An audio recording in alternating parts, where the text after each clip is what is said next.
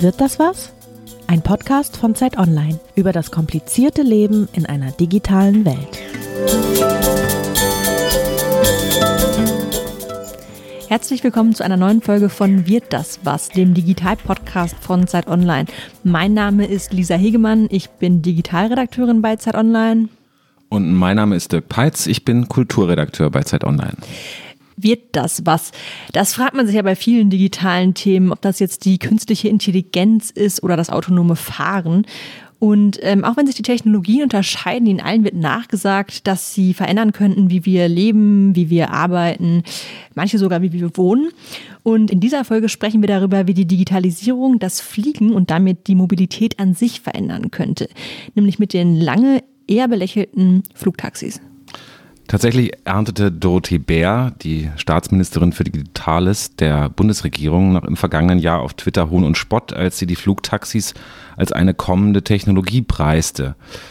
Dabei war schon zu diesem Zeitpunkt das Fliegen in elektrisch betriebenen sogenannten Multikoptern, die entfernt an Drohnen erinnern, von der Gestalt, gar keine fixe Idee mehr. Weltweit arbeiten Unternehmen daran, dem Ziel näher zu kommen, umweltschonendes Individualfliegen anzubieten. Auch zwei junge deutsche Firmen tun das, Lilium und Volocopter. Und über die Zukunft des Fliegens sprechen wir heute mit einem der Pioniere in diesem Bereich, nämlich Alexander Zosel, der Mitgründer von Volocopter ist und heute dessen Chief Innovation Advisor. Hallo, Herr Zosel. Hallo. Seit 2011 entwickelt Volocopter ein gleichnamiges Fluggerät. Der unbemannte Jungfernflug des Doppelsitzers VC200 fand bereits 2013 statt. Mittlerweile wird der mögliche Einsatz des Volocopters bereits getestet, so unter anderem vom ADAC bei der Luftrettung. Wird das was? Der Digital-Podcast von Zeit Online wird unterstützt von Porsche als Initialpartner dieser Serie. Das Unternehmen ist nicht nur Hersteller von Sportwagen, sondern befasst sich ebenso mit Personentransporten der Zukunft. Lufttaxis könnten auf der Kurzstrecke schon bald eine stressfreie Alternative zu Auto, Bus und Bahn bieten. Erste Flugdienste auf Kurzstrecken wird es bereits im Jahr 2025 geben, so die Einschätzung von Porsche Consulting. Weitere spannende Infos über das Taxifahren der Zukunft gibt es gegen Ende des Podcasts. Herr Zosel, was denken Sie eigentlich bei dem Wort Flugtaxi? Also mit dem Wort Flugtaxi können wir uns sehr gut anfreunden, weil, also für mich bin ich eigentlich der Erfinder der Flugtaxis. Das hört sich jetzt vielleicht blöd an, aber äh, wir haben ja 2011 schon den ersten bemannten Flug gemacht mit dieser Technologie. Das heißt, wir waren damals die Pioniere, sagen wir mal, ähm, luftfahrttechnisch. Das heißt, wir sind die Ersten, die einen bemannten, rein elektrischen, senkrecht startenden Flug gemacht haben. Und ähm, wir haben da danach eigentlich äh, sehr schnell entschieden, dass das Fluggerät, das was wir bauen wollen, eben in großer Stückzahl fliegen soll und zwar auch über Städten. Und ähm, das Thema des Lufttaxis, das hab, haben wir eigentlich von Anfang an, das haben wir noch nicht so proklamiert, weil wir wussten, da werden wir die Leute total überfordern. Die müssten über erstmal verstehen, wie es fliegt, äh, dass es sicher fliegt äh, und so weiter.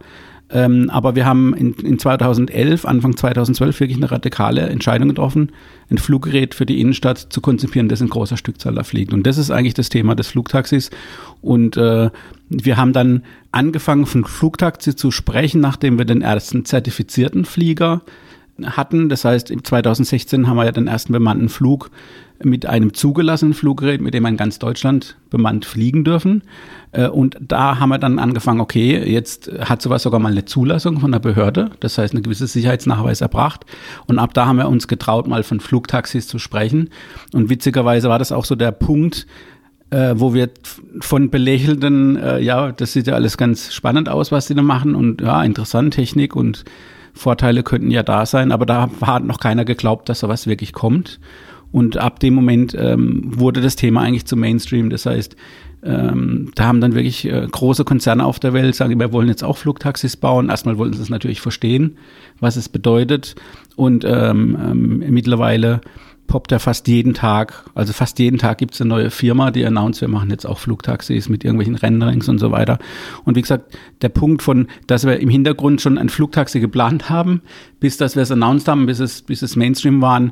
Also deswegen sehen wir uns eigentlich auch als die, als der, als die Erfinder dieses Wortes Flugtaxis. Also wir haben eher ein Problem mit fliegendem Auto, weil das passt überhaupt nicht zu uns, aber Flugtaxi, das ist eigentlich schon das, was wir eigentlich auch tun wollen und werden direkt daran anschließend ähm, so richtig bekannt gemacht. In Deutschland hat den Begriff ja Dorothee Bär, die dann in einem mhm. ZDF-Interview zu bester Sendezeit ähm, von Flugtaxis sprach, obwohl es eigentlich in dem Gespräch um den Breitbandausbau ging.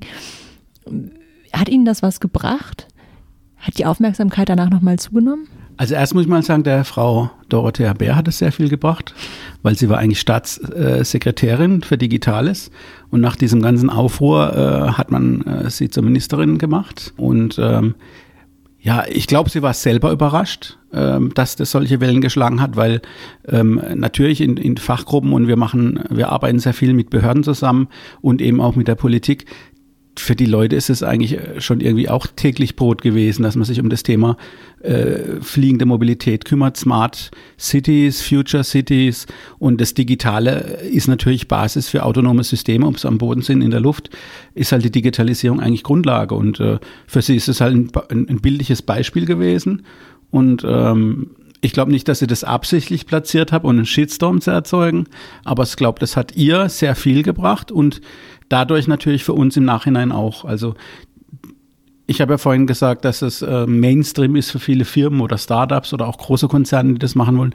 Aber jetzt ist es Mainstream plötzlich auch für die Politik. Das heißt, da gibt's dann äh, die Stadt Ingolstadt, die ausruft, wir machen hier jetzt äh, äh, ähm, autonomes Flug, Taxistrecken testen, die Stadt Hamburg.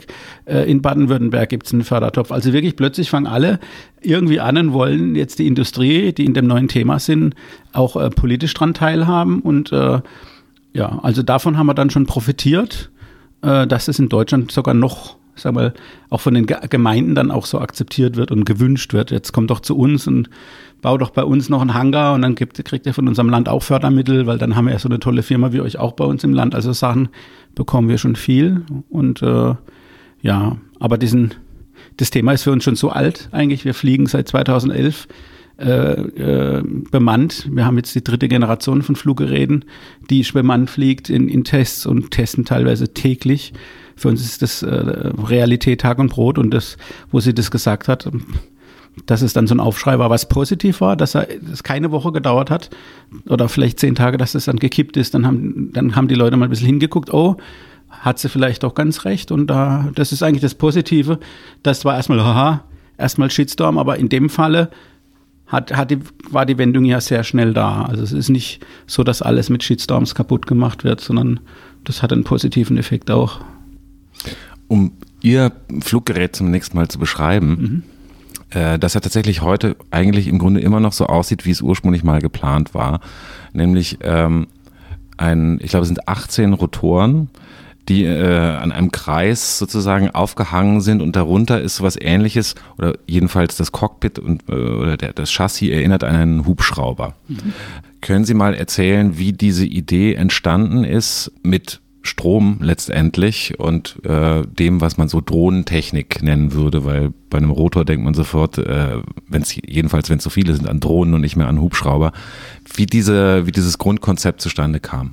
Also erstmal die Basis war überhaupt die Idee der Firma war, es gab die ersten kleinen Quadrocopter schon als Spielzeug. Also der Stefan Wolf, der Mitgründer von mir, der hat äh, wollte so ein Gerät oder hat so ein Gerät für seinen Sohn gekauft und hat dann äh, festgestellt, dass es schon sehr leicht zu fliegen war. Also 2011 etwa, 2010, 2010 war das. Ähm, und wenn ein Kind so ein System schon leicht fliegen kann, weil man kennt es von Hubschrauber. Also wir, wir kommen zwar nicht vom, vom Modellbau und vom Hubschrauberfliegen, aber jeder weiß, früher, wenn man einen Modellhubschrauber fliegen kann, dann muss man jahrelang trainieren und ständig hat man viel Geld zu zahlen, weil darunter fällt. Und das heißt, die Technik von Hubschrauber war äh, offensichtlich so viel schwächer wie die Technik von diesem Multicopter für Kinder, ähm, dass dann die Idee geboren wurde, das hoch zu skalieren. Das heißt, die Grundprinzipien der Aerodynamik und der Steuerung sind wie bei diesen Drohnen. Das heißt, äh, da wird durch unterschiedlichen Drehzahlen der Motoren wird einfach mehr oder weniger Schub an verschiedenen Stellen erzeugt und wenn er halt nach links fliegen will, wird halt rechts mehr Schub erzeugt oder nach vorne ähm, und äh, im Kreis kann er sich drehen, wenn die Linksdrehenden zum Beispiel schneller bewegt werden wie die Rechtsdrehenden, kann, dreht er sich halt in die eine Richtung. Also das ist ein Grundprinzip, das von den Drohnen kommt. Daran hat sich nichts geändert. Ähm, weshalb wir jetzt 18 Rotoren haben, das ist eine der, der größten Fragen. Ich sage, warum hat er 18 kleine Rotoren? Ich sage, äh, unser Zweisitzer, mit dem wir dann auf den Markt gehen, äh, in zwei Jahren, der hat dann Rotorblätter, die sind über zwei Meter lang und davon 18 Stück, so klein sind die gar nicht. Aber diese Anordnung der 18 Rotoren kommt eben aus dieser radikalen Entscheidung, wir wollen ein Fluggerät für die Innenstadt machen. Was bedeutet das äh, im Unterschied zum Beispiel zu vier Rotoren? Man könnte mit vier Rotoren wahrscheinlich viel schneller fliegen, äh, aber das Gerät wäre viel, viel lauter und ähm, auch von der Ausfallsicherheit, also das ist natürlich auch nochmal eine Frage der Ausfallsicherheit. Äh, bei 18 Rotoren können weit mehr ausfallen und er fliegt stabil weiter, wie jetzt bei 4 zum Beispiel, wird sehr schnell kritisch. Äh, man kann aber auch Redundanzen anders herstellen, indem man nur ganz viele Rotoren macht. Man kann auch Motoren in sich redundant bauen. Also da gibt es viele Möglichkeiten. Aber ähm, das Setting von den 18 Rotoren ähm, in zwei Kreisbahnen, also wir haben innen drin äh, sechs und außen drin zwölf Rotoren, ähm, basiert eben auf dieser Mission Innenstadt. Das heißt, wir wollen sehr leise sein, wir wollen sehr sicher sein. Äh, und ähm, also gerade die Lautstärke macht viel aus, wie man, wie man das System anlegt. Und also es kommt mehr aus dem Thema leise, äh, wie jetzt aus dem Thema zum Beispiel Sicherheit.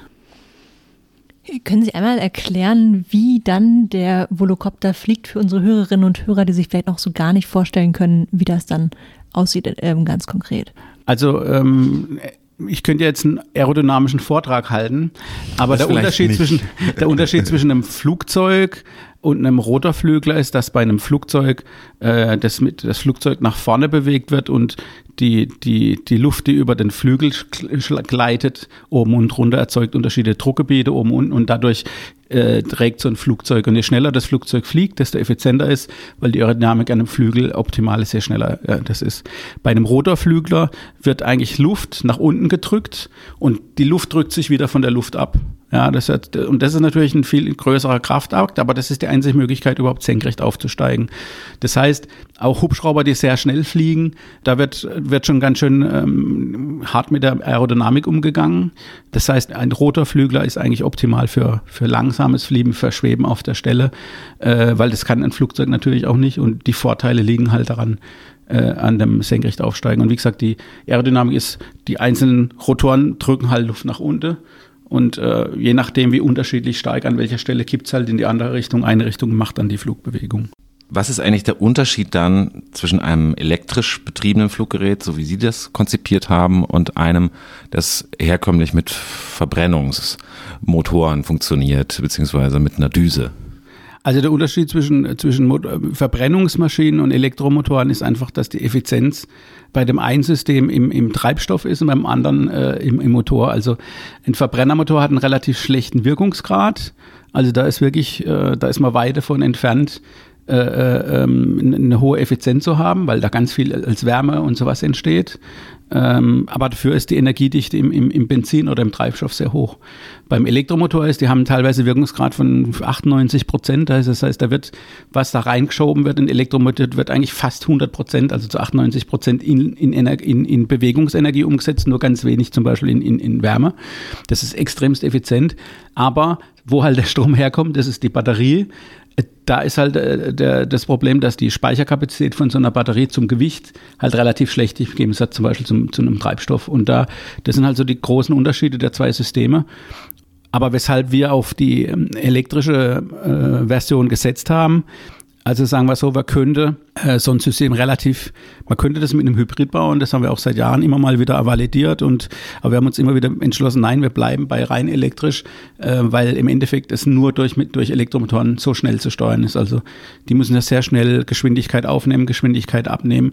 Äh, in dieser Geschwindigkeit können wir das mit, weil das jetzt reine Benzinmotoren wären mit einem Getriebe, können wir das auf der, in der Schnelligkeit, in der Millisekundenreaktionszeit gar nicht umsetzen. Das heißt, man müsste eh in einen elektrischen Zwischenspeicher reingehen und in einen Elektromotor gehen, um das überhaupt technisch umzusetzen, der Fliegerei. Und äh, auch Antriebe zu verteilen. Ist halt ganz einfach. Ich habe hier irgendwo eine Energiequelle, dann kann ich, ein, ob ich jetzt 18 Rotoren habe oder 140, das ist relativ einfach und man kann durch diese verteilten Antriebssysteme, durch diese verteilten Schubelemente, kann man doch auch äh, relativ viel Neues gestalten. Das hätte man also mit Verbrennermotoren gar nicht bauen können. Also die Technik von so einem Multicopter hängt wirklich ab von einigen technologischen Peaks, die in den letzten 10, 15 Jahren stattgefunden haben. Und das eine ist halt, die Batterie ist zwar immer noch sehr schwer, aber sie hat ein, gewisses Level erreicht, dass es gerade reicht, den Menschen aufzuheben. Und vor allem eben die Sensoren, diese Mini-Sensoren, die eigentlich für die Handys entwickelt worden sind, also gerade die elektronische Wasserwaage, die so in den Handys drin sind, das sind ganz kleine Bausteine, plus die Prozessoren, die sehr schnell viele Daten fusionieren können, weil wir haben ja irrsinnig Daten, die da pro Millisekunde verarbeitet werden das ist die Basis von diesen, von diesen Fluggeräten. Und wie gesagt, vor 15 Jahren hätte man sowas noch gar nicht bauen können. Und äh, ja. Auch mal interessant, dass der Elektromotor nicht aus umweltfreundlichen Gründen gebaut wird, sondern aus Steuerungsgründen. Naja, gut, die ersten Autos sind ja auch alle elektrisch gefahren. Also äh, es gab, glaube ich, über, über 90 Firmen, die Elektroautos gebaut haben, bevor wirklich ein Markt für Verbrennermotoren kam. Das wissen die wenigsten. Also äh, große Schiffe sind schon ganz früh elektrisch gefahren. Also der Elektromotor ist eine sehr, sehr alte, ist eigentlich noch eine ältere Technologie wie der Verbrennungsmotor fast. Aber Sie wissen ja, dass es äh, quasi jetzt gerade erst wieder ähm, diskutiert wird und natürlich auch damals gab es ja relativ wenige Autos, jetzt gibt es deutlich mehr. Das, das sind die Herausforderungen ja nochmal. Ja, also die Herausforderung ist immer dieser elektrische Antriebsstrang. Wie schnell kann ich äh, Energie in eine Batterien reinschieben und wie schnell kann ich sie rausziehen? Die Effizienz der Motoren, die die Achsen antreiben, die ist sehr hoch. Man, man wundert sich immer, dass die neue E-Autos rausbringen. Das sind alles Supersportwagen und eigentlich will man endlich mal ein, ein leichtes, äh, super tolles Auto, das wenig Energie braucht von A nach B. Aber das ist halt einfach, ähm, das ist die Stärken dieses Antriebsstranges hat natürlich auch äh, dementsprechend Schwächen, dass man nicht so viel Energie in eine Batterie reinkriegt die einigermaßen vom Gewicht her dann noch zum System passt. Der jetzige Volocopter, also dieser Zweisitzer, mhm. ist 450 Kilogramm, glaube ich, Gesamtgewicht, wenn zwei Menschen drin sitzen und hat eine Reichweite, glaube ich, von ungefähr 30 Kilometern. Mhm. Ist das richtig? Also man muss zu den Geräten sagen, dass wir verschiedene Generationen von Geräten entwickelt haben. Ähm, also das Gerät, womit ich als erster geflogen bin, ist schon wieder, äh, sag mal, die zweite Generation, der mit dem Yoga-Ball äh, der Pionierflug war die erste Generation und jetzt haben wir die dritte Generation. Ähm, und die, die letzten zwei Generationen sind, äh, sagen wir mal, auf der Basis des Luftsportgesetzes äh, entwickelt worden. Da war die Grenze bei 450 Kilo Abfluggewicht, jetzt ist die bei 600 Kilo. Die haben die Gesetze sich geändert. Aber äh, das sind für uns Entwicklungsplattformen. Im Endeffekt geht es darum, ein zertifiziertes Luftfahrtgerät nach, nach äh, kommerzieller Luftfahrtregeln äh, zu entwickeln und zu bauen. Und da sind wir, sind wir gerade dabei. Das ist also kein, das, das sieht man jetzt noch nicht, dieses Gerät. Also wir testen jetzt äh, noch mit, mit ähm, diesen Generationen, die für den Luftsport entwickelt sind. Aber ähm, Zulassungsbedingungen sind jetzt veröffentlicht worden von der EASA für eben solche kommerzielle Fluggeräte für die Innenstadt, für autonomes Fliegen. Und aufgrund dieser Zertifizierungsgrundlage, die jetzt gerade vor Monaten veröffentlicht wurde, ich auf die passend genau entwickeln wir gerade ein Fluggerät, das in zwei Jahren auf den Markt kommen wird und auch zugelassen wird für kommerzielle Luftfahrt. Und da ist es eine ganz andere Geschichte. Das Gerät wird schwerer werden, es wird aber trotzdem nur zwei Sitze haben. Dafür können wir die, die Batterie wird fast dreimal so groß wie jetzt. Dafür können wir noch eine Klimaanlage mit einbringen, weil wir das in gewissen Ländern einfach auch brauchen für die Passagiere. Plus Gepäckdepartment und so weiter, weil wir wollen natürlich ein Flugtaxi haben, wo natürlich auch ein, wirklich ein User auch befriedigt und er auch sein Gepäck mitnehmen kann. Und ähm, auch dieses Fluggerät ist äh, spannenderweise auch wieder diese 30 Kilometer. Sie haben jetzt bereits von autonomen Fliegen gesprochen. Ja. Wird es dann tatsächlich schon der Fall sein oder muss da noch ein Pilot eigentlich drin sitzen? Also das ist immer die Frage, ähm, was will man und was wollen die lokalen Player vor Ort, also vor allem auch teilweise Behörden.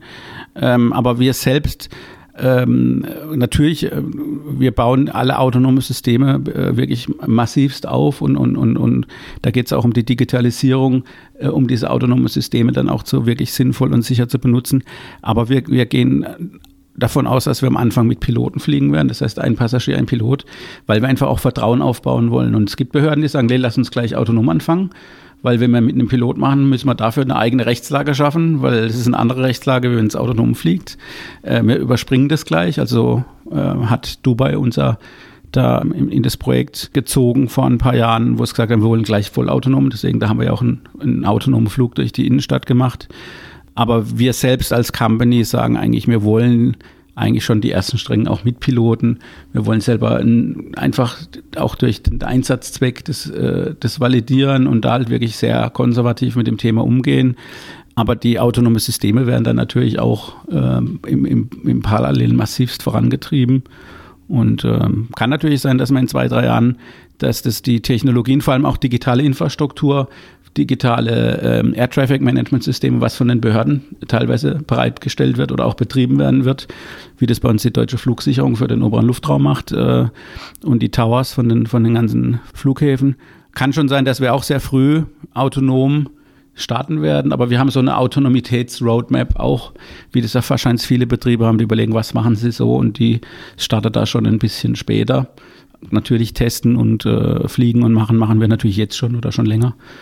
Aber ähm, es hat einfach mehr Vertrauen, wenn ich zum ersten Mal mit einem Flugtaxi fliege oder die erste Strecke wo ich dafür zahlen kann, dass dann auch noch der Pilot herkommt und Hallo sagt und einem beim Einsteigen hilft und mit einem ein bisschen quatscht, dann ist es eine ganz andere Sache, wie jetzt, wir hocken uns gleich in den Roboter und, und fliegen da durch die Stadt. Ja. Also das ist einfach, äh, äh, sagen wir, vielleicht eine gesunde Art, sich an die Sache dann auch für, die, für den Kunden ranzutasten. Was mich interessieren würde, bei autonomen Fahrzeugen ist es ja so, dass, ähm, dass die sich die ganze Zeit mit 5G-Stationen ähm, irgendwie am Straßenrand auch connecten müssen. Wie funktioniert das denn dann im Flugbetrieb? Also Flugbetrieb wird ähnlich funktionieren. Es wird sogar die gleiche Infrastruktur nutzen. Da mhm. werden die Masten halt auch Sender haben, die nach oben strahlen und nicht nach unten. Im Endeffekt wird das auch das 5G-Netz sein. Ähm, und genau dafür arbeiten wir ja auch, wenn wir jetzt zum Beispiel äh, wie in Singapur äh, ähm, jetzt sowas planen, dann schauen wir, dass wir dort in den Projektgruppen schon zum Beispiel die Betreiber der 5G-Netze mit haben, dass die sagen, okay, wir tun bei den ersten Strecken dann schon mal das so ausrichten, dass es hier auch funktioniert. Aber äh, es wird noch andere Technologien geben. Das ist, ähm, was beim Fliegen ist, äh, ist vor allem so ein, ein dieses GPS-System, was über die Satelliten kommt. Da gehen wir stark davon aus, dass es ein Ground-Based System gibt, die halt eben am Boden stehen und nicht von den Satelliten kommen, um die Position Daten zu melden und zu flektieren. Und ich glaube, beim autonomen Fahren spricht man auch in gewissen Bereichen in Stadt von Ground-Based GPS. Also wird es verschiedene Technologien geben, die aber alle eigentlich fast identisch sind das heißt, da teilt man sich auch teilweise die Entwicklung. Deswegen haben wir ja zum Beispiel auch als Gesellschafter uns einen Automobilisten ausgesucht, weil eben autonomes Fahren äh, äh, auch so ein Thema ist, was da eigentlich auch äh, ähm, da viel im Fundus der Technologieentwicklung in so einem Konzern drin steckt, von dem wir auch profitieren können. Das ist, wenn ich richtig informiert bin, Mercedes. Genau. Ähm, also Daimler. Daimler. Äh, natürlich, der Konzern. Die machen mehr wie nur Mercedes. Richtig. Ähm, was interessiert denn äh, tatsächlich den Autohersteller an dieser Technologie, wenn Sie mit den Vertretern äh, des Unternehmens sprechen?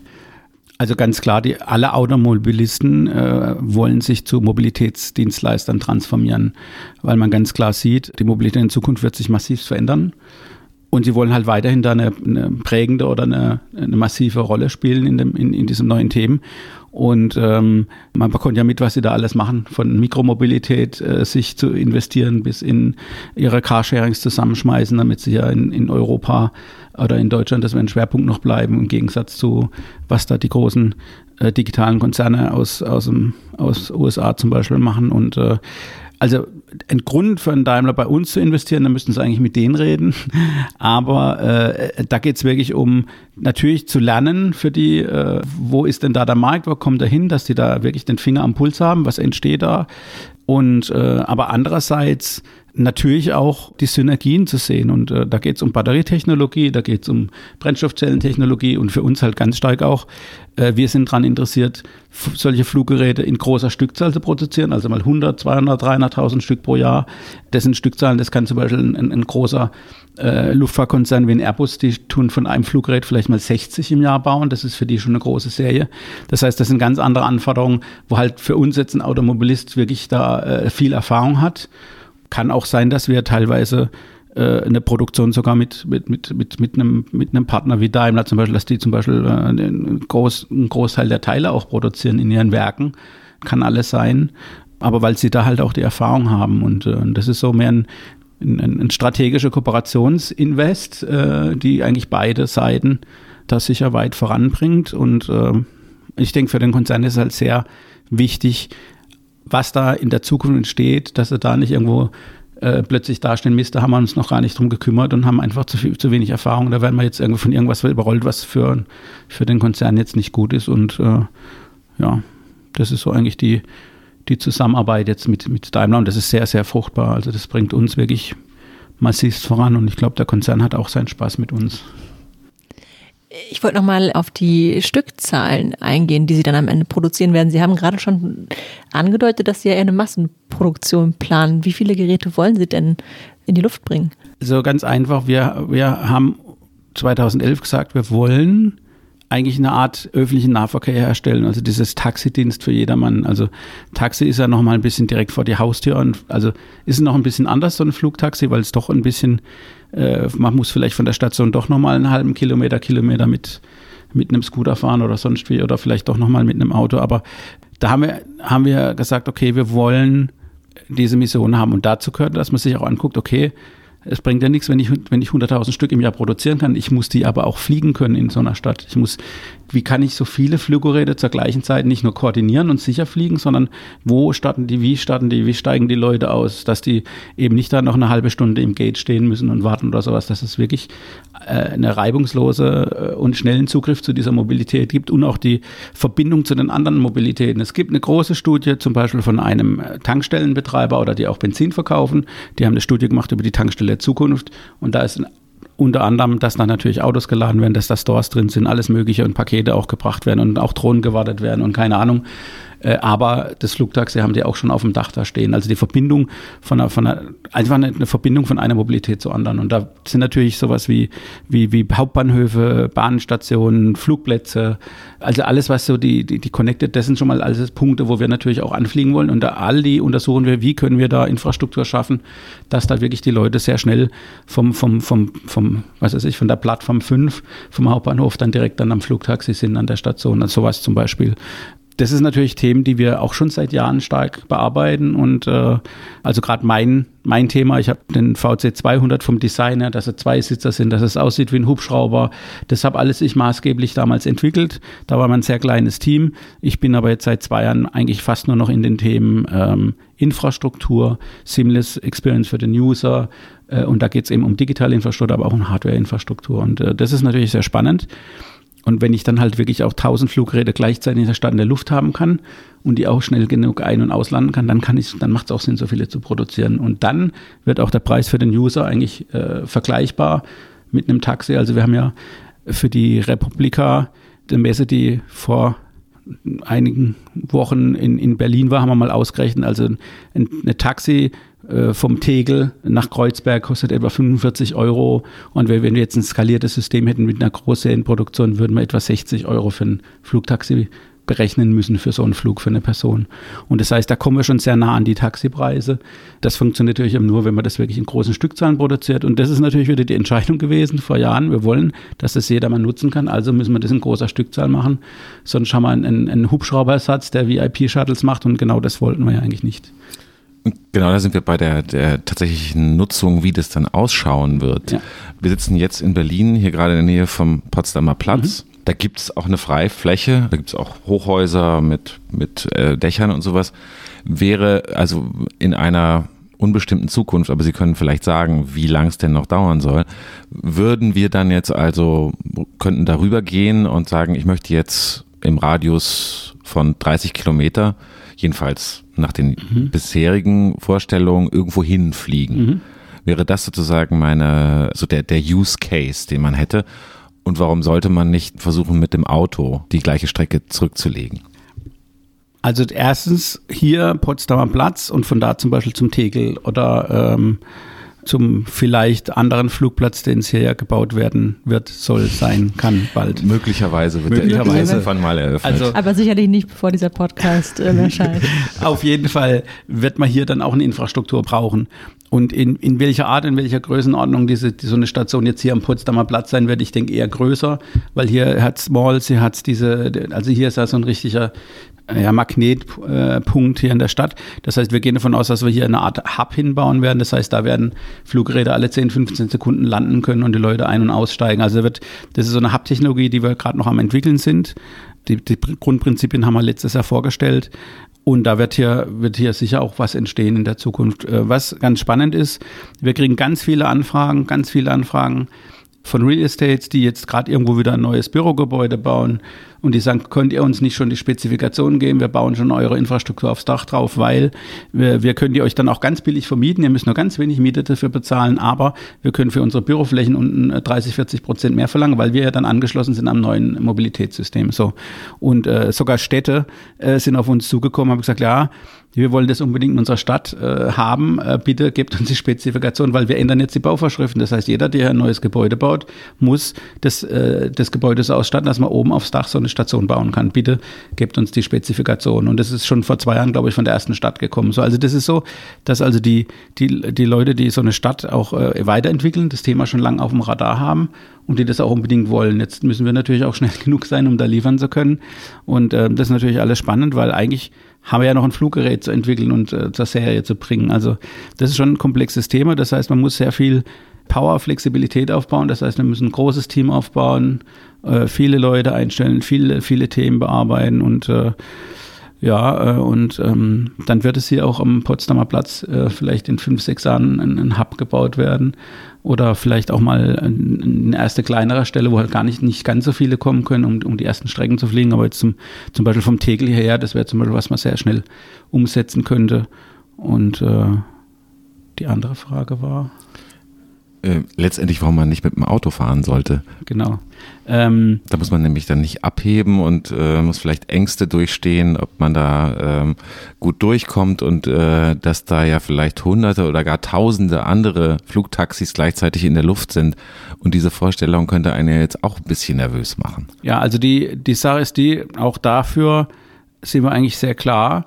Wir sagen nicht, dass wir ein System installieren wollen, das äh, andere Systeme ersetzt sondern es macht eigentlich nur Sinn, mit einem, mit einem senkrecht startenden Rotorflügler oder senkrecht startenden Fluggerät zu fliegen, wenn ich gewisse Vorteile habe gegenüber dem am Boden. Wenn ich eine gerade Verbindung habe, wenn da unten keine, so gut wie keine Staus sind, macht, wird es immer effizienter sein, am Boden sich fortzubewegen. Die Realität, und deswegen haben wir ja diese Innenstädte und die Megacities äh, als unser Zielmarkt und daraufhin haben wir auch die Geräte entwickelt, weil da einfach so ist, dass, die, dass da die Mobilität immer mehr zunimmt, auch das autonome Fahren. Viele Studien sagen, autonomes Fahren wird den Verkehr auf der Straße noch erhöhen. Es werden viele Leerfahrten geben, dann fahren die noch Pakete rum, dann haben die keinen Parkplatz, dann fahren die einfach nur im Kreis. Also wirklich, die, da gibt es die, die interessantesten Dinge. Das heißt, die Mobilität wird am Boden nicht abnehmen, sondern zunehmen. Und das heißt, es wird einfach Strecken geben, die so gebottleneckt sind, dass da nichts mehr geht äh, dass man da einfach mit anderen Lösungen, zum Beispiel in der Luft, wirklich Vorteile hat. Das heißt, es wird ganz viele neue Mobilität geben, nicht nur die Flugtaxis, die auf in, in ganz begrenzten Missionen einfach besser sind wie jetzt mit dem Auto und äh, oder wo man mit dem Auto nicht mehr durchkommt. Man kann da teilweise keine Tunnel mehr bauen, man kann teilweise keine mehr Brücken mehr bauen äh, und da wird dann immer der wird so ein äh, so ein Fluggerät massivst äh, Vorteile haben und ja, also wir werden auch keine, wir haben jetzt das Ziel, erstmal Flugstrecken einzurichten, wo ich mit, mit, dem Auto eigentlich dann schnell, genauso schnell wäre. Oder wird vielleicht auch Sinn machen, weil die Leute vielleicht dann trotzdem das Flugtaxi nehmen, weil einfach das ein Erlebnis sein wird. Und wenn ich schon zum 20. Mal über die Stadt geflogen bin, also das ist einfach jedes Mal schön äh, und ich sehe meine Stadt von oben. Ich glaube, das ist so ein bisschen das Feeling, was, was man sich jetzt noch gar nicht so vorstellen kann. Aber wenn man mal, also ich bin ja Pilot, fliege ja auch Tragschrauber und so Dinge, da, äh, oder ja, oder auch Gleitschirm und so, da, da, da ist es schon, das Fliegen ist schon was Erhabenes. Und wenn man halt eben so in 100, 150 Meter rumfliegt und langsam, ist es nochmal was anderes, wie wenn ich in so einer Verkehrsmaschine fliege, weil ich so, weil das alles sehr weit weg ist und, und, und man sieht ja gar nicht, wie man sich über den Boden bewegt. Aber wenn man so in niedriger Höhe fliegt und sehr langsam, ist es schon sehr erhabend. Und das Gefühl wird natürlich sagen, okay, wir wollen das von, vom, vom Erlebnis her, aber es muss natürlich auch einen, einen Sinn machen. Und äh, ja, ich gehe davon aus, dass es viele vielleicht neue Radtrassen geben wird, die viel breiter sind, wo es auch eine Schnellspur gibt, wo man auch mal mit den schnellen E-Bikes wirklich von A nach B sinnvoll kommt. Also wenn ich mit einem Speedpedelec, ich fahre mit meinem, mit meinem Speedpedelec jeden Tag äh, fast 30 Kilometer zur Arbeit zurück, Großteil durch den Wald. Äh, äh, wenn ich das nicht hätte, wenn ich durch einen Ort müsste, dann käme ich halt, müsste ich halt ständig anhalten, dann würde es auch keinen Sinn machen, dann müsste ich dann zwei Stunden brauchen anstatt einer Dreiviertelstunde und so wird die Mobilität sich massiv ändern und man sollte sich darauf fokussieren, wo bringe ich einen Mehrwert, äh, mit der Mobilität und da wird es dann auch, äh, und wo ist es gewollt von den Leuten und dann wird es da sich auch etablieren. Also es wird nur einen Markt geben, wenn es die Leute wollen, die es nutzen, wenn es die Leute akzeptieren, die dort leben, die es nicht nutzen. Und äh, ja, und deswegen, es gibt aber so viele Bottlenecks äh, in, in dieser Welt der Mobilität. Das heißt, da ist die Not groß und da wird die Mobilität doch auch teilweise in die Luft gehen. Sie haben jetzt gerade gesagt, dass Flugtaxis eine Alternative zu Staus sein können, die wir, die wir mit Autos haben. Was mich da interessiert, Sie haben vorher noch gesagt, dass, dass Sie planen, dass in 15 bis 20 Sekunden immer ein neues Flugtaxi kommt. Mhm. Das ist ja schon eine unfassbare Durchschlagzahl, die Sie dann da ähm, haben. Wird da wirklich so wenig, wird da nicht irgendwie der Stau in die Luft verlagert? Also wenn die Geräte mit 70 Stundenkilometer fliegen und alle 15 Sekunden landen, dann haben sie einen Abstand von 500 Metern. Oder 500, fast 600 Meter. Das ist eine große Strecke. Also von einem Stau spricht man und die fliegen dann halt mit ihrer Geschwindigkeit. Also es und ist so, in der Luft ist so viel Platz, äh, äh, unabhängig von der Höhe. Man kann also auch in der Höhe und in der Fläche viel besser verteilen. Aber dass es einen Stau in der Luft gibt, das sagen auch alle viele Stau in der Luft. Der Stau wird nie in der Luft sein. Der Stau kann vielleicht von, einem, von einer Landestation sein, weil man einfach zu wenig Landestationen hat. Aber dann wird man halt gar nicht so viel anfliegen, weil man das vorher orchestriert. Die digitale Infrastruktur sorgt dafür, dass das reibungslos da funktioniert. Wir werden halt nicht, sind halt, können gar nicht so viel in der Luft sein, weil die Abwicklung am Boden beim Starten und Landen gar nicht so hoch ist. Also deswegen ein Stau in der Luft äh, wird es überhaupt nicht geben. Was ist, wenn mal ein Gerät ausfällt? Ausfällt oder äh, zum Beispiel ähm, irgendwie technische Probleme gibt und früher landen muss, ähm, irgendwo, wo eigentlich ein anderes Gerät ähm, landen sollte. Das sind ja sehr kurze Zeiten, die Sie da angesprochen haben. Ja, also ähm, einerseits vom systemischen her ist es ja so, dass so ein Gerät einfach nicht ausfallen kann. Deswegen haben wir eben diese 18 Rotoren. Wir haben äh, unterschiedliche Antriebsstränge, das heißt, die sind alle unabhängig voneinander. Da können mehrfach Dinge ausfallen und es fliegt immer noch sicher oder kann sicher gelandet werden. Also das ist Aufgabe der Sicherheit des Fluggerätes. Da haben solche neue Systeme Vorteile zu den alten Systemen. Ist natürlich schwieriger zum Zulassen, weil man Algorithmen und, und Entscheidungen von, von Algorithmen äh, sehr, sehr aufwendig äh, ähm, die Sicherheit nachweisen muss. Äh, das geht, das ist ein sehr aufwendiger Prozess, ist auch gut so. Ähm, aber ähm, man kann mit den Geräten, also die Geräte, wir haben jetzt gerade Testflüge gemacht mit, mit, mit, mit, ähm, mit einem Autonomie-Software äh, und Hardware, wo wir zum Beispiel am Boden jede Stelle analysieren. Hier kann der Volocopter jetzt kurz landen als Notlande. Also im Flug wird unten immer geguckt, ist groß genug, da kann, äh, wird alles abgeglichen, da könnte ich jetzt landen, da könnte ich landen. Das heißt, wir werden natürlich auch, wenn es große Flugstraßen über der Stadt gibt, werden da unzählig viele Punkte sein, wo man so ein Gerät zur Not auch einlanden kann oder wo das System sich später auch autonom einlanden kann. Also das ist äh, also kein Problem, wenn man so eine Stadt von oben anschaut. Äh, und zur Not kann ich auch im Stau auf Stau stehende Autos, kann ich so dort auch drauf landen. Also wenn man es jetzt nicht ganz, ganz grob betrachtet, selbst das würde die Software erkennen, die stehen da jetzt und äh, äh, oder was weiß ich. Also das ist nicht das Problem, überhaupt nicht. Äh, und äh, klar muss man das immer verträglich machen und langsam aufbauen und skalieren. Und äh, da gibt es so viele Möglichkeiten, die man da ausschöpfen kann. Also das ist überhaupt kein Problem. Wie wird der Luftraum der Zukunft dann tatsächlich aussehen? Denn es gibt ja zum Beispiel dann noch Pläne von von Paketdiensten wie Amazon zum Beispiel äh, auch so Lieferdrohnen zu haben. Äh, das heißt, wie, wie schaut dann sollten die denn glücken, die, diese Pläne, sagen wir mal so. Aber wie, wie schaut dann, äh, weiß ich nicht, in 50 Meter Höhe der Luftraum über Berlin, München, Stuttgart in dem Fall aus? Also sagen wir so, äh, ist ganz klar, es gibt, äh, wird einen digitalen Luftraum geben, der, wie jetzt die Airliners, die alle über in einer gewissen Höhe fliegen, ab einer gewissen Höhe ist der ganze Luftraum reguliert. Also jeder Airliner, der in einer gewissen Höhe ist, wird getrackt und ist auf Monitor und wird geleitet von Fluglotsen. Und genau das Gleiche, äh, teilweise auch von digitalen Fluglotsen. Und das Gleiche wird im unteren Luftraum auch passieren. Das heißt, da wird es ganz, ganz klare Regeln geben. Und äh, da wird zum Beispiel, auch wenn jetzt ganz, ganz viele Paketdrohnen kommen könnten, und da ist aber halt irgendwie äh, was, wo man sagt, da will man das nicht haben, weil da ist ein Kindergarten, da ist ein Altersheim, da ist ein, ein Park in der Stadt, äh, wo das wirklich stört. Da wird halt die digitale Infrastruktur oder die Gesetzgebung vorgeben, okay, da darf halt da gerade keiner fliegen, sondern die müssen dann halt einen Umweg fliegen oder dann wird es an der Stelle das nicht geben. Das heißt, die Verträglichkeit wird auch geregelt. Das heißt, man kann nicht einfach sagen, wir fliegen jetzt egal wo und wie und was, sondern wird immer, wird immer getestet, wo wird die Verträglichkeit geregelt. Und die Teilnehmer, die daran teilnehmen, das wird natürlich auch geregelt. In, in der Innenstadt sieht das wieder anders aus wie im Hinterland.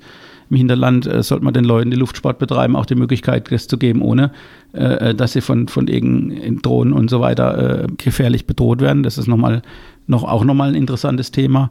Aber ähm, da, da sehe ich überhaupt keine Konflikte und dann wird es auch Hierarchien geben, auch in der digitalen. Da wird es halt, sobald Menschen drin sitzen, haben alles, was keine Menschen transportiert, mit Sicherheit Nachhang. Das heißt, die müssen eher dann mal unten auf, äh, auf die Wiese oder auf die Straße landen, um da Platz zu machen, wenn da irgendwelche Konflikte entstehen. Und die anderen haben halt Vorfahrt. Also da wird schon auch, so wie das auch in der Luftfahrt ist, also alle, die sich nicht selbst bewegen können wie ein Fesselballon, der Fesselballon, der, der muss niemandem ausweichen, weil er kann es nicht. Also jeder weiß, wenn jetzt ein Fesselballon kommt, dem muss ich ausweichen, weil der kann es halt nicht. Oder ein Segelflieger oder was. Und so wird es da auch sein. Also wird es Sicherheitshierarchien geben und äh, ja. Und dieser Zugang in der Innenstadt zum Beispiel, da wird es auch, äh, ähm, ja, da wird jeder, der daran teilnimmt, in dem Luftraum, der wird auch in dem System angemeldet sein müssen. Sie haben von Megacities gesprochen als habe ich es richtig verstanden, zunächst erster Einsatzort. Was für Städte sind das und mit welchen Problemen kämpfen die, außer dass tatsächlich der Verkehr am Boden sehr dicht ist? Also äh, sagen wir so, es äh, gab eine Meldung irgendwo in, da muss ich immer noch lachen. Äh, wo war das? In Japan oder wo? In Japan gab es eine Pressemeldung, dass Volocopter jetzt in kleineren Städten anfangen will, Flugtaxisysteme aufbauen, in kleineren Städten wie Dubai und wie äh, Singapur. ähm, da sieht man, wie die Leute denken, was ist eine Großstadt. Also wir haben für uns, sag mal, das hört sich jetzt blöd an, aber so acht Millionen Aufwand ist für uns, ist jetzt für uns eine Megacity. Da wird es ja in Europa schon relativ dünn. Ähm, aber das sind die ersten Zielmärkte, wo man sagen kann, da kann man sowas sinnvoll machen. Da wird es viele Strecken geben, die sind, werden verträglich sein und die werden auch äh, dementsprechend Vorteile bringen in der Mobilität.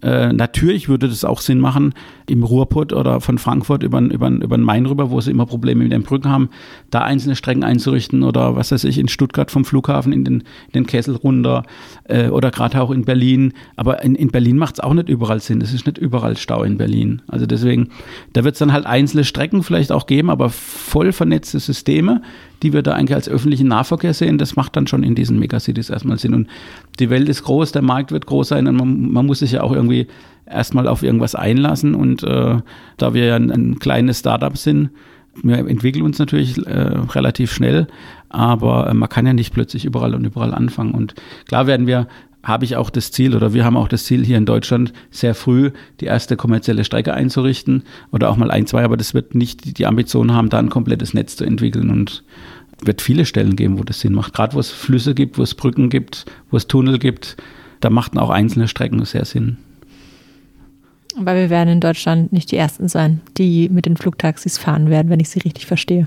Also in Deutschland sind die ersten weltweit, die mit Flugtaxis fliegen und das zwar schon seit Jahren. Wir fliegen jeden Tag mit Flugtaxis. Also Deutschland ist da wirklich absolute Vorreiterrolle. Ich meine jetzt kommerziell, und aber okay. Kommerziell, also wir wären ja blöd, wenn wir vor unserer eigenen Haustür sowas nicht auch machen, weil man will ja auch Lernkurven haben und dann hat man halt auch äh, von A nach B Strecke Warum soll man das nicht auch in Deutschland machen? Die Behörden, habe ich ja vorhin erzählt, die Politik, jeder will das plötzlich haben, jeder will da mitmachen, äh, äh weil es vielleicht jetzt plötzlich vom Shitstorm einer, einer Digitalministerin zu einem, zu einem äh, ja, Hype oder, oder vielleicht auch äh, positiv gesehen Zukunftsthema wird.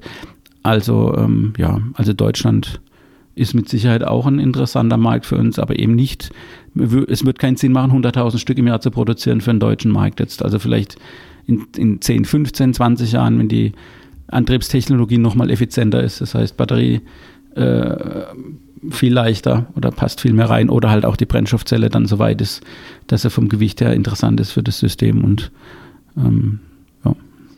Ihr deutscher Konkurrent äh, Lilium mhm. hat gerade seinen Jungfernflug gehabt, den unbemannten, also das, was Sie schon vor äh, sechs Jahren hatten. Äh, also einmal aufgestiegen. Das ist ja ein anderes Modell und eine andere Art des Fliegens, die äh, diesem Hersteller vorschwebt. Ganz andere Reichweite, nämlich 300 Kilometer, mhm. äh, andere Geschwindigkeiten damit aber auch andere Verwendungszwecke. Also äh, es scheint ja auch klar zu sein, dass so ein Lilium Jet nicht auf dem Potsdamer Platz zum Beispiel landen kann, außer wir wollten hier irgendwie äh, die Bäume einmal entlauben oder so ähnlich. Aber wie betrachten Sie die Konkurrenz im eigenen Land und welche andere gibt es denn international? Also im eigenen Land betrachten wir das sehr positiv. Also das, was Lilio macht, ist auch, also ich habe immer so das Gefühl, dann machen die mal uns die Tür auf, dann machen wir denen wieder die Tür auf, sei es im politischen, sei es bei den Behörden, weil wir beides Firmen sind, die ja wirklich sehr sag mal, sehr ähm, konservativ und deutsch diese Themen bearbeiten, also gerade was das Engineering betrifft. die haben sich nach viel komplizierteren, das hört sich jetzt blöd an, also die Grundtechnologie vom Fliegen, vom Aerodynamischen, ist bei denen viel komplizierter wie bei uns. Da haben wir eine radikale Entscheidung getroffen. Wir wollen das Einfachste, keine mechanischen Teile und, und, und keine Transformierung im Flug von einem äh, aerodynamischen Flug in, in eine andere aerodynamische Flugsituation, weil das alles sehr komplex ist und kompliziert ist. Das heißt, da werden die ein bisschen länger brauchen wie wir.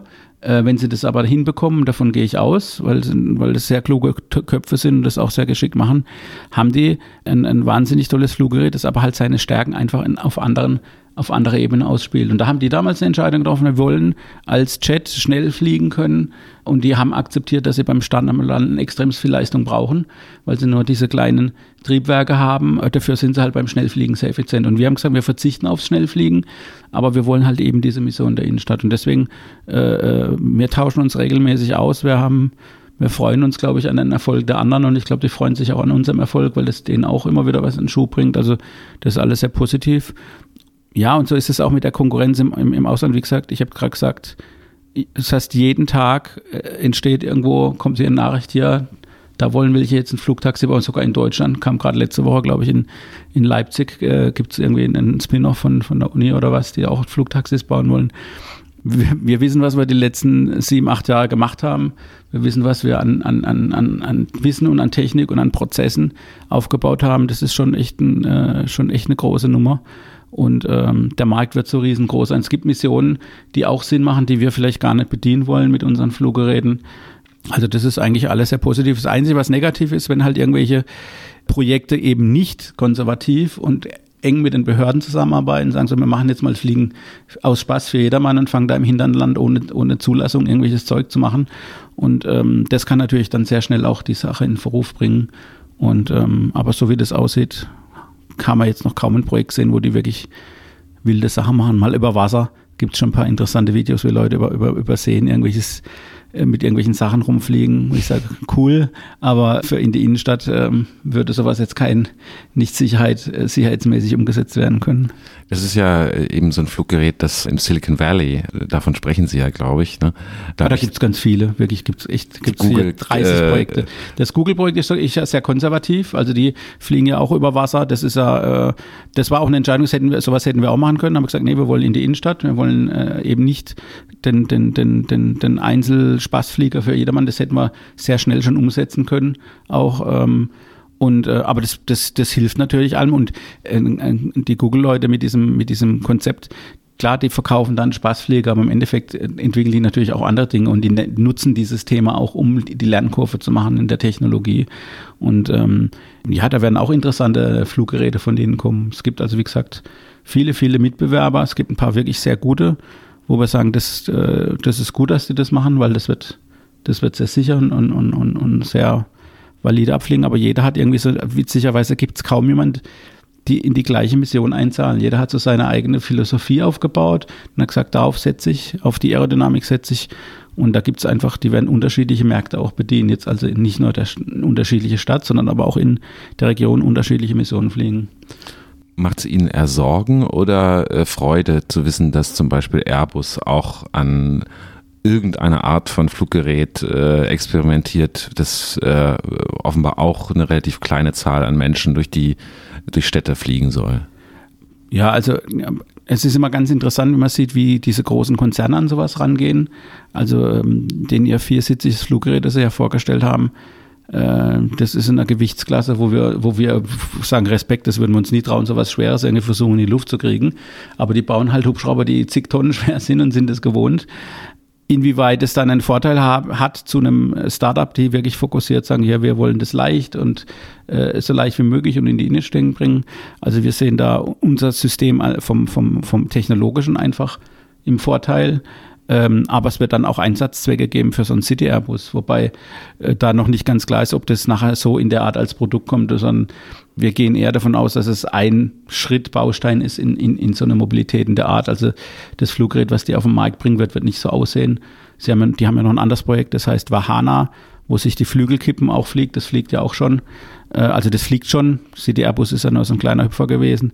Und da wird es irgendwo einen Mix geben. Die werden da auch noch spannende Technologie entwickeln und ob die sagen, wir wollen mal ein Fluggerät 100.000 Stück im Jahr bauen oder ob die sagen, wir vertrauen auf, auf unseren traditionellen Markt äh, und, und bauen was in den traditionellen Markt. Das ist schwierig, so ein großer Konzern wo und wie die neuen, vielen jungen Leute, die auch in dem Konzern arbeiten, die drücken natürlich von unten, die wollen auch das, was wir machen. Und dann gibt es aber noch die Old Industry, die sagt, nee, das wird vielleicht mal ein guter Militärhubschrauber, der auch wirklich tolle Sachen kann, hat Vorteile zum anderen Hubschrauber und dann darf das Ding halt nachher auch keine Ahnung, was 5 Millionen kosten oder 8 Millionen oder noch mehr, aber es hat halt dementsprechend Einsatzzweck und Kunden, also keine Ahnung. Also Angst macht uns das gar nicht. Wir haben den Vorteil, dass da, dass wir teilweise auch äh, wirklich äh, Lead Engineers von diesen Projekten, die sich dann bei uns bewerben, weil, weil die einfach äh, schneller ein Produkt auf der Straße haben wollen, schneller einen Erfolg sehen wollen. In der Luft, in der Luft. Äh, und äh, da haben bei uns einige angeheiert, jetzt gerade von solchen Projekten von großen Konzernen, die eben aus diesem aus der Situation kommen, da gibt es zwar tolle Entwicklungen, aber der Weg zu einem Produkt äh, ist denen da dann doch oft zu lang. Ähm, bei Airbus ist es ja so, dass Airbus seine Flugzeuge an Flug, Fluglinien verkauft, die, da, die die dann betreiben. Wie stellen Sie sich das System bei den Flugtaxis vor? Also wir, wir treten ja dafür an, dass wir die Fluggeräte selber betreiben wollen. Also wir wollen ja eigentlich keine verkaufen, sondern wir wollen also ein Ökosystem passen, wo wir sie auch betreiben. Äh, wobei das natürlich alle möglichen Konstrukte geben kann, wo man dann seine eigene Bank hat, die dir dann liest und dann wieder an einen vermietet, wie das halt die ganzen Airlines machen. Also im Endeffekt wollen wir auch die Expertise einer Airline haben. Und äh, wir sind aber auch sicher, dass wir sehr stark auf Kooperationen setzen müssen. Das heißt, wenn wir jetzt zum Beispiel in Singapur so eine, so, so eine Betreibergesellschaft aufsetzen, dann müssen dort vor Ort auch lokale Stakeholder mit Gesellschafter werden, äh, dieser, dieser Airline, weil die eben die Bedingungen dort kennen, äh, die Behörden dort kennen, was weiß ich, der örtliche äh, G5-Netzbetreiber zum Beispiel wäre ein Traumpartner, dort in so eine Firma mit einzusteigen, weil dann einfach ein gewisses Basisbestandteil abgedeckt wird oder Real Estates, die, die dann äh, sagen, okay, wir können jetzt auf 30 äh, Häusern gleich Infrastruktur bauen, dass die dann da auch eventuell mit investieren in so eine Betreibergesellschaft. Also wir wollen dann nicht sagen, wir 100 Prozent machen alles selbst, sondern wir versuchen ein Ökosystem aufzubauen und wollen halt äh, da, wo wir sehen, dass es noch wichtig ist für die Qualität und Sicherheit und gerade im Betreiben der Geräte, da sehen wir halt äh, uns noch lange in der Pflicht äh, äh, bis man das an irgendjemand anders vergibt. Und das ist eigentlich der Grund, weshalb wir sagen, wir müssen es auch selber betreiben, äh, weil wenn dann irgendeiner beim Betrieb irgendwie was macht aus irgendwelchen Gründen, äh, äh, was weiß ich, kommerziell getrieben oder es muss alles schneller gehen, da kann ja viel passieren. Das wollen wir so lange wie möglich in unserer Helden halten. Wenn man sich also vorstellt, dass eines Tages, man muss ja gar nicht jetzt so die, äh, die Jahreszahl dann schon nennen, aber ähm, ein Mensch also morgens früh vielleicht in einem Vorort von einer größeren Stadt äh, weiß, ich muss jetzt, äh, ich fliege jetzt heute nach New York. Mhm. Wie wird dieser Mensch sich dann in 10, 20 Jahren äh, von dem Eigenheim bis nach New York fortbewegen in Ihrem Sinne?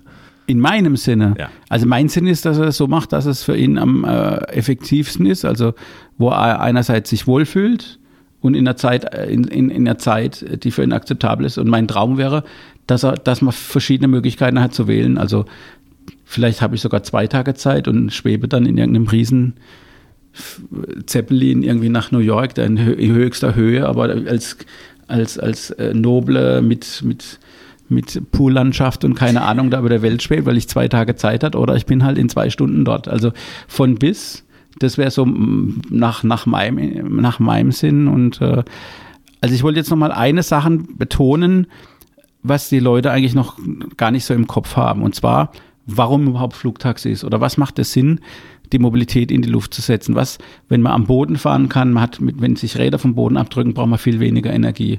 Es ist viel effizienter, sich vom Boden abzudrücken. Aber was halt eben, was nie in die Mobilität mit eingerechnet wird, sind Infrastrukturkosten. Also was es an Oberflächenversiegelungen, Straßenbau, Tunnelbau, Brückenbau, äh, äh, das alles muss instand gehalten werden. Wenn man diese Kosten für eine Strecke von A nach B mit in die Mobilität mit einrechnet, und auch in die Effizienz einrechnet, dann ist man irgendwann wirklich bei Flugtaxis oder bei fliegenden Systemen im Vorteil, weil die Infrastruktur für Start und Landen viel weniger kostet, in, Instandhaltung und auch nicht so viel Umwelt kaputt macht. Und im Endeffekt gehe ich davon aus, dass der Vorteil auch im Hinterland sein wird, dass man einfach dann teilweise gar keine Straßen mehr bauen braucht. Das heißt, man hat sich, man hat die Möglichkeit, die Natur wieder vielleicht äh, viel besser zu nutzen, indem ich halt äh, äh, 200 Kilometer von der Stadt weg wohne wo ich, äh, wo ich arbeite und bin aber trotzdem in, in, in einer Viertelstunde da mit einem Lilium-Jet hingeflogen. Und dort am Rand kann ich vielleicht sogar geschwind noch in einen Volocopter umsteigen und fliege dann noch äh, dann in die Innenstadt rein, äh, weil da alles verstaut ist. Oder ich nehme halt doch dann irgendwie eine Röhre, die mich direkt dahin schießt oder was weiß ich. Also, oder nehme dann doch das E-Bike dann oder einen Scooter und fahre dann noch fünf Kilometer am Boden. Also ein Mix von neuer Mobilität und äh, wichtig ist halt zu sagen, okay, man muss fair bleiben äh, wenn, äh, wenn, wenn man ein Auto verkauft, äh, man, muss, man muss nie für die Straße bezahlen als jemand, der das Auto baut und verkauft. Das macht bei uns die Gesellschaft.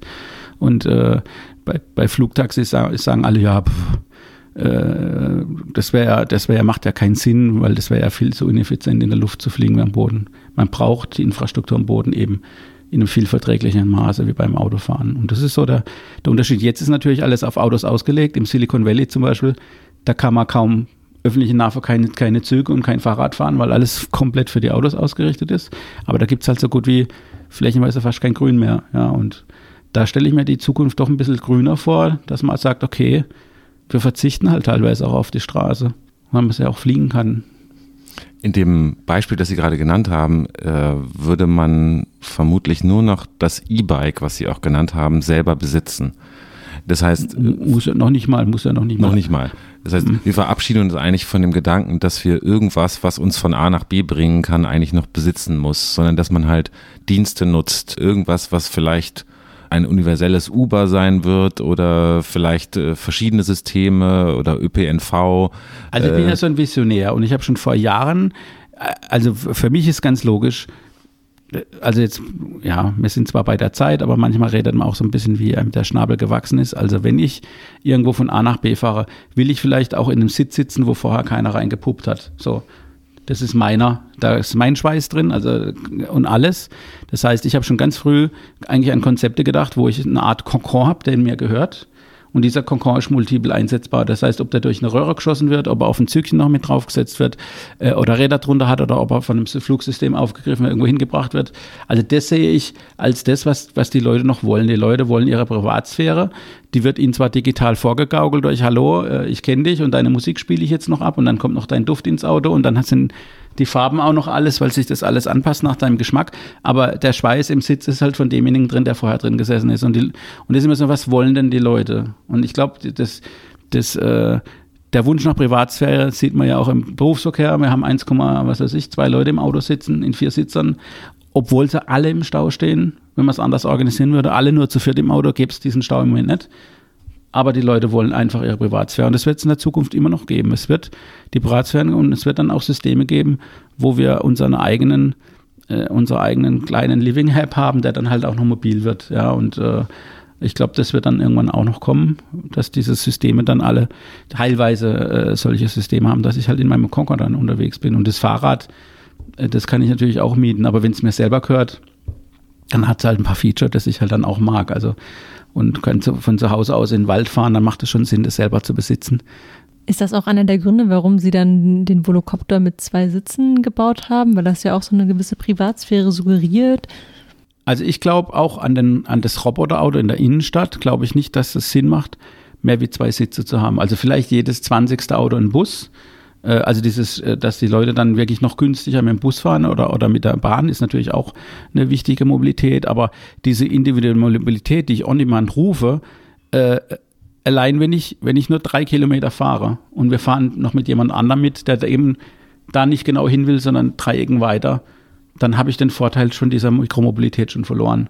Das heißt, für mein, meine Augen macht es eher so ein, einsitzig, zweisitzige Sinn äh, äh, wenn man eben eine On-Demand-Mobilität aufbauen will, die also geshared wird oder die halt einfach nur für den Service gebucht wird. Also solche Autos kann man auch irgendwann sehr, sehr, sehr leicht bauen und dadurch sind sie sehr effizient. Und das versuchen wir halt in der Luft zu sagen, okay, ein Platz ist zu wenig, weil wir haben am Anfang gesagt, okay, wir hätten auch einen Einsitzer bauen können und sagen, das machen wir jetzt Vollauto. Und wir haben gesagt, nee, wir brauchen einen Piloten, weil wir wollen Vertrauen bilden, wir wollen Vertrauen in den Behörden haben. Also es muss ein zweiter Platz her, sonst haben wir kein, keine Möglichkeit für den Kunden. Ähm, aber jetzt einen Viersitzer zu bauen oder einen Fünfsitzer oder einen Sechssitzer, das macht bei einer Kurzstreckengeschichte keinen Sinn. Wenn ich jetzt 200, 300 Kilometer weit fliegen will, dann macht das schon Sinn, mehr Plätze, weil von, von Nürnberg nach München rüber, das sind, da wird man schon ein paar finden, die da mal darüber wollen und dann an einem Hub irgendwie eine andere Mobilität einsteigen. Aber wenn man sagt, ich will jetzt vom Flughafen zu dem Hotel und das Hotel hat halt eine Landeplattform, dann will, de, will ich nicht an dem Hotel landen und dann nochmal stand landen, beim anderen Hotel landen, bis der dann aus und eingestiegen ist. Ja. Und deswegen äh, macht es schon Sinn, das so auf, auf kleine und äh, leise Fluggeräte zu, zu fokussieren erstmal. In drei Minuten mit dem Mini-Flugzeug vom Hamburger Flughafen in die Innenstadt?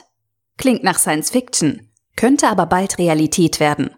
Laut einer Machbarkeitsstudie der Porsche Consulting werden Passagierdrohnen in naher Zukunft den Nahverkehr revolutionieren. Lufttaxis sind eine sinnvolle Ergänzung der Mobilität von morgen. Sie entlasten die Umwelt, reduzieren Stress und sparen Zeit. Als Senkrechtstarter mit elektrischem Antrieb benötigen sie nur kleine Start- und Landeplätze, kaum größer als ein einzelner Autoparkplatz.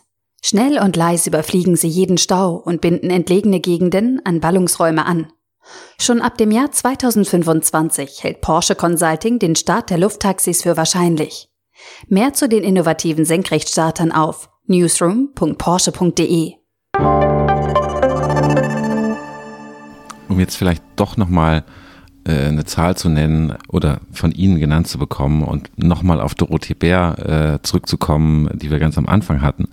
Äh, wie lang muss die denn im Amt bleiben, damit sie noch als Staatsministerin zum Beispiel äh, die äh, Frau Bär kommt ja aus Bayern, ähm, in München in der Innenstadt einsteigen kann und dann, ich weiß nicht, ob sie Fußball guckt, äh, an der Allianz Arena aus dem Volocopter wieder aussteigt.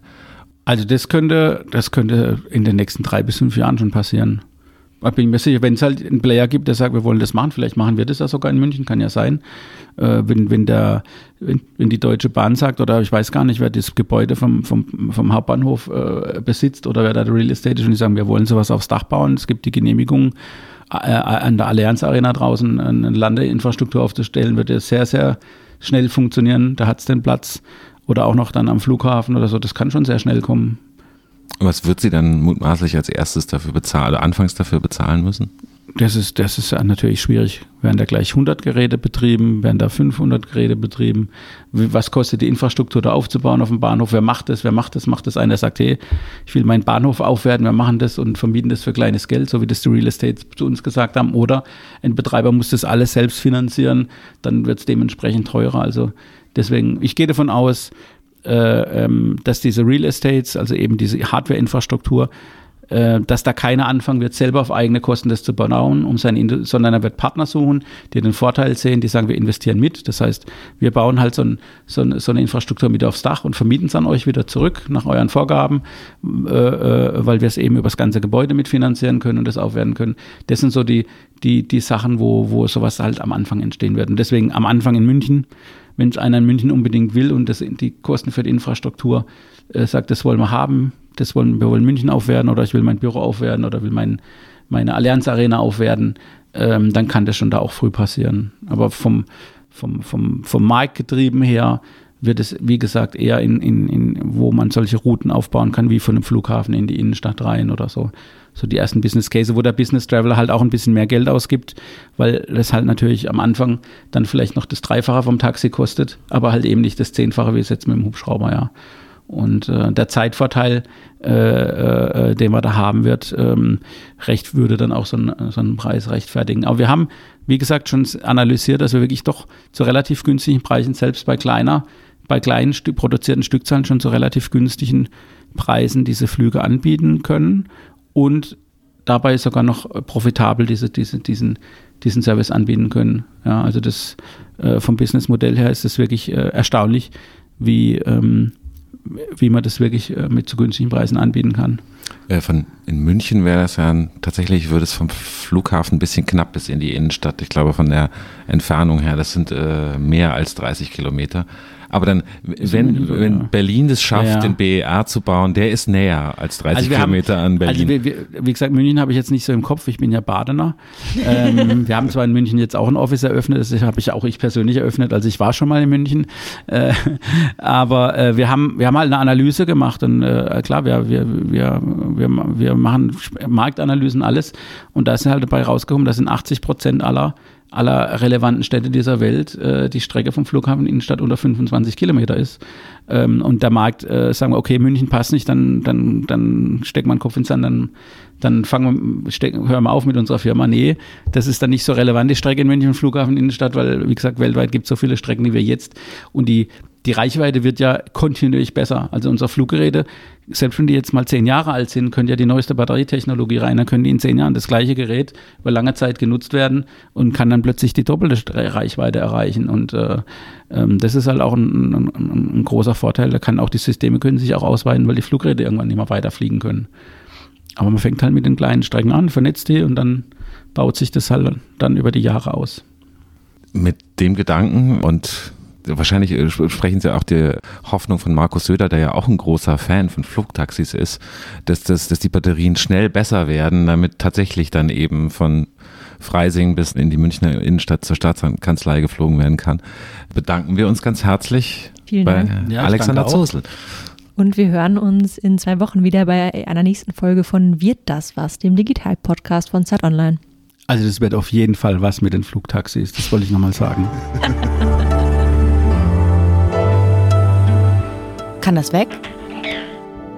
Am Ende jeder Folge sprechen wir ja darüber, ob irgendetwas weg kann, was mit unserem Thema zu tun hat, das wir in der Folge zuvor besprochen haben. In dem Fall würden wir mal übers Fliegen reden, aber über die Kurzstrecke und ob die weg kann. Was findest du denn? Ah, auf jeden Fall. Fliegen ist so grässlich. Ich bin immer, wenn ich kann, immer, wenn ich kann. Und das ist jetzt kein Werbespot hier der Deutschen Bahn, aber immer, wenn ich kann, nutze ich den Zug. Aber dann äh, bist du gegen das Kurzstreckenfliegen nur wegen äh, der Unannehmlichkeit des Fliegens oder prinzipiell? Unannehmlichkeiten. Prinzipiell allein schon wegen diesem Klima, das kann man ja jetzt auch immer nennen, das ist auch immer gut, dass beim Vegetarier da sind übrigens genauso, dann kann man immer noch sagen, ja, ist auch Klimaschutz, voll gutes Klima. Deswegen ja, Kurzstrecke. Hm. Aber wie siehst du das? Ich weiß nicht. Fliegst du gerne kurz? Nee, Warum Äh, nicht? Ich finde es auch äh, tatsächlich eine ökologische Sauerei und äh, finde auch, dass äh, solche Gabelflüge, also innerhalb Deutschlands, man fliegt ab Frankfurt dann, weiß ich nicht, in die USA und stammt aber eben nicht aus Frankfurt, weil ja niemand aus Frankfurt kommt, ernsthaft. Äh, alle Frankfurter jetzt bitte mal kurz weghören, dass man da natürlich mit dem Zug hinfahren kann, auch von Berlin aus oder München. Ähm, und wenn man glaubt, sich den Luxus leisten zu können, zum Beispiel als Geschäftsreisender einen Termin morgens um neun in München zu machen, wenn man in Berlin wohnt, dann finde ich das schon ein bisschen skandalös, weil tatsächlich könnte man ja auch einen Gesprächstermin mittags machen, dann kann man gemütlich mit dem Zug fahren. Und im Zug arbeiten, ja. Das heißt, es hat auch noch einen ökonomischen Sinn für das Unternehmen, dass man Zug fährt. Das wäre jetzt der einzige Grund, warum ich nicht Zug fahren würde, weil ich schlafe beim Zugfahren sofort ein. Das mache ich nicht. Das, äh, dafür habe ich zu lange, eine sehr lange Strecke gependelt. Wenn ich da eingeschlafen wäre, ich weiß nicht. Ich kann bezeugen, dass die, der Frühzug äh, in Berlin zum Beispiel, wenn man nach München fährt, äh, an so äh, Pferdeweiden vorbeiführt, wo Pferde, wenn man Glück hat, Stimmt. im Sonnenaufgang irgendwie am Zug entlang traben und das ganz aufregend finden. Und man selbst fühlt sich ein bisschen wie bei Hani und Nanni oder so. allein schon deshalb müssen Kurzflüge weg, damit wir uns alle mehr wie bei Hani und Nanni fühlen.